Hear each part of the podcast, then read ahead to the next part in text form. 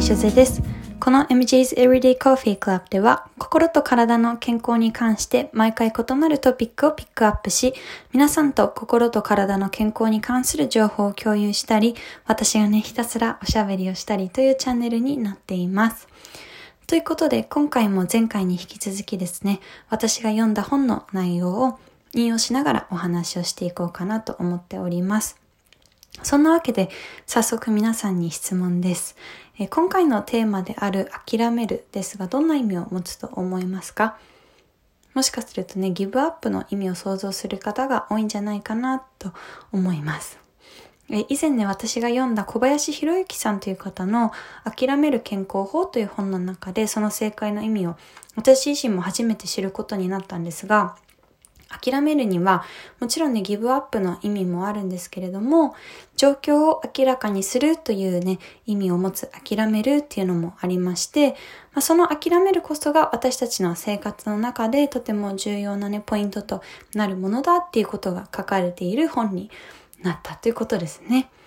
で、まあ、実際に日常生活の中で何か私たちは嫌なことがあった時とか、自分の中に生まれるマイナスな感情をこうなかなか手放せなかったり、まあ、相手に対してもネガティブなね、感情を向け続けてしまったりなんですね、私たちは生きている中で、その執着っていうものにこう結構悩まされていることが少なくないんじゃないかななんて思うんですけれども、皆さんはいかがでしょうか？まあ、例えばで言うと、仕事で何かこう失敗をしてしまった時に、私たちは一時的にでもね、こう悲しい気持ち、悔しい気持ち、また辛い気持ち、こういったものをね、感じるかなと思います。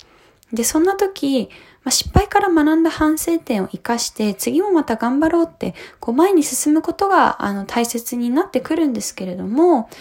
ただね、失敗したことばかりにこう目を向けてしまって、ネガティブな感情から抜け出せなくなってしまう。まあ、負の感情がね、ますます大きくなっていくばかり。こういうことも結構起きやすいんじゃないかなと思います。まあだけどね、結局起きてしまったことはもう過去のことであって、悲しんでも過去をね、変えることっていうのはできないんですよね。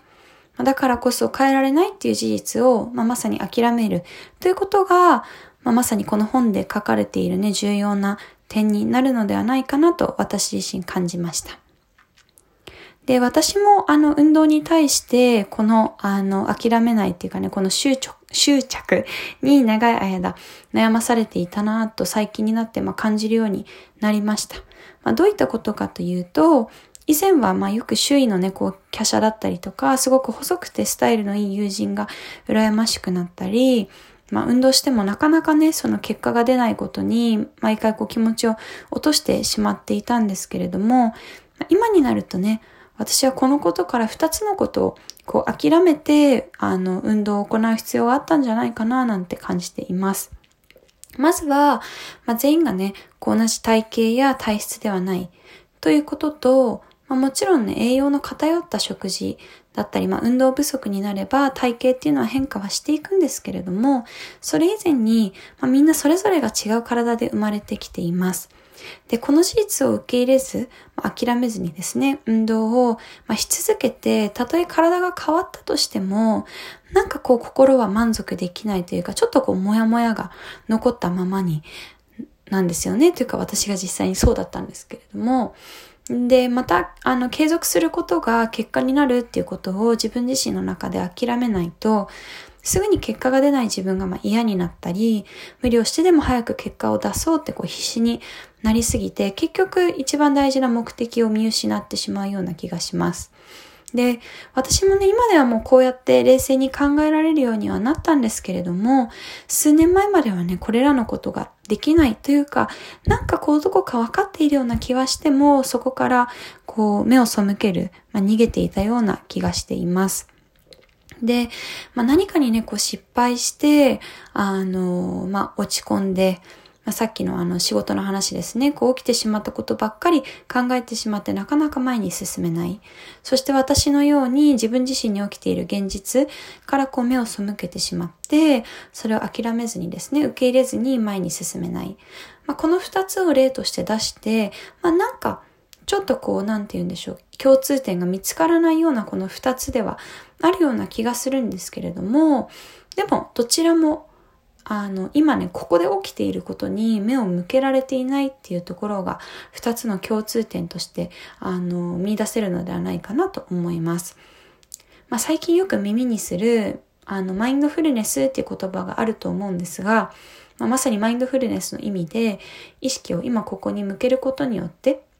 自分が今諦める必要のね、あることに気づくことができるのではないかななんて思っています。まあ、結局ね、過去ばかり見ていても仕方ないし、まあ、すごく論理的で冷たい言い方なんですけど、結局過ぎてしまったことなんですよね。で、過ぎてしまったことに対してエネルギーを費やしても、まあ、過去は変えられない。なので、まあ、これからどうしていくか考える方が、まあ、よっぽどエネルギーの有効活用になるんじゃないかななんて思っています。で、まあ、あとはですね、私のようにこう、起きていることを諦めずにこう行動していたりとか、まあ、今起きていることではなく、周囲にばかり目を向けていたり、今の自分の状況に目を向けられていないと、まあ、目的をね、見失ってしまう可能性もあの出てくるんじゃないかなと思います。とはいえね、私たちってこう執着を手放して前に進もうとか、漠然としたことを言われると、いや、分かってるけどできないから困ってるんじゃんとか、実際ね、執着することは何がいけないの？なんて、あの、考えるんじゃないかなと思ったんですけど、私自身結構ね、あの、まあ、論理的に考えてしまう部分もあるので、まあ、実際にそういうところがあるんですが、今回ね、私が読んだあの本のようにですね、科学的な根拠っていうものがあると、なんか確かに、まあ、そういったね、根拠があるんだったら納得できるかなとか、まあ、確かにそうだったらもうちょっとあの自分の行動も変えてみようかななんて思えるところってあるのではないかなと思います。で、まあ、嫉妬やね、怒り、妬み、悲しみ、こういったネガティブな感情でいっぱいになっている時って、私たちの心と体の機能をね、コントロールしてくれている自律神経っていうのは、まあ、乱れてしまっているんですね。で、この自律神経の崩れというか乱れがあの大きくなりすぎてしまうと、最終的に心だったり体に不調が出てきてしまうんですが、まあ、こういう話に関してはね、結構 SNS だったり本で皆さんもよく聞くかなと思うんですけれども、まあ、これが一番重要な点って、結局理解するって言っても、ちゃんと自分自身に落とし込むことで本当に理解ができるようになるのではないかなと思います。まあ、例えば私のさっきの話だとすると自分の体型やね体質を諦めずに、まあ、周囲のね体型ばかりに目を向けてしまって、周囲のようになれないとかもっと細くね常にならなきゃいけないっていうその自分の欲が叶え叶えられないことへの葛藤とか悩みが頭でいっぱいになったせいで結局体は実際にね変化していったとしてもそこのその欲が叶えられないっていうことの葛藤だったり悩みが私自身のその自律神経をこう整えずにね、あの、してしまってたので、なんか心がずっとモヤモヤで満足できていなかったんだなと思いました。だからこそね、私はやっぱり、まずは自分の体を諦めることによって、まあ運動する。そこで初めてこうなんだろう運動をする本当の目的だったりとか心も満足のいくものになったのではないかなと思います。で今回は私のねまた一例で話してはいるんですが意外とどんな悩みや生活の中の疑問もこの諦めるに落とし込むことで解決の糸口につなげることではつなげることができるのではないかなと思っています。そして最後に少し話はそれるんですが、私へのね、リマインドも含め皆さんにも共有したいことですね。えー、それは、まあ、不安な気持ちっていうのは、前のね、ポッドキャストにも話したんですけれども、えっ、と、誰しもね、感じるものにはなるんですけれども、その不安な気持ちとの向き合い方がすごく重要になります。不安な気持ちをね、こうバネにして次に取る行動について考えるか、もしくは不安な気持ちに感情をね、そのままこう乗せてこう受け流されてしまってどんどんとそこに飲み込まれていくのか。この2つの違いですよね。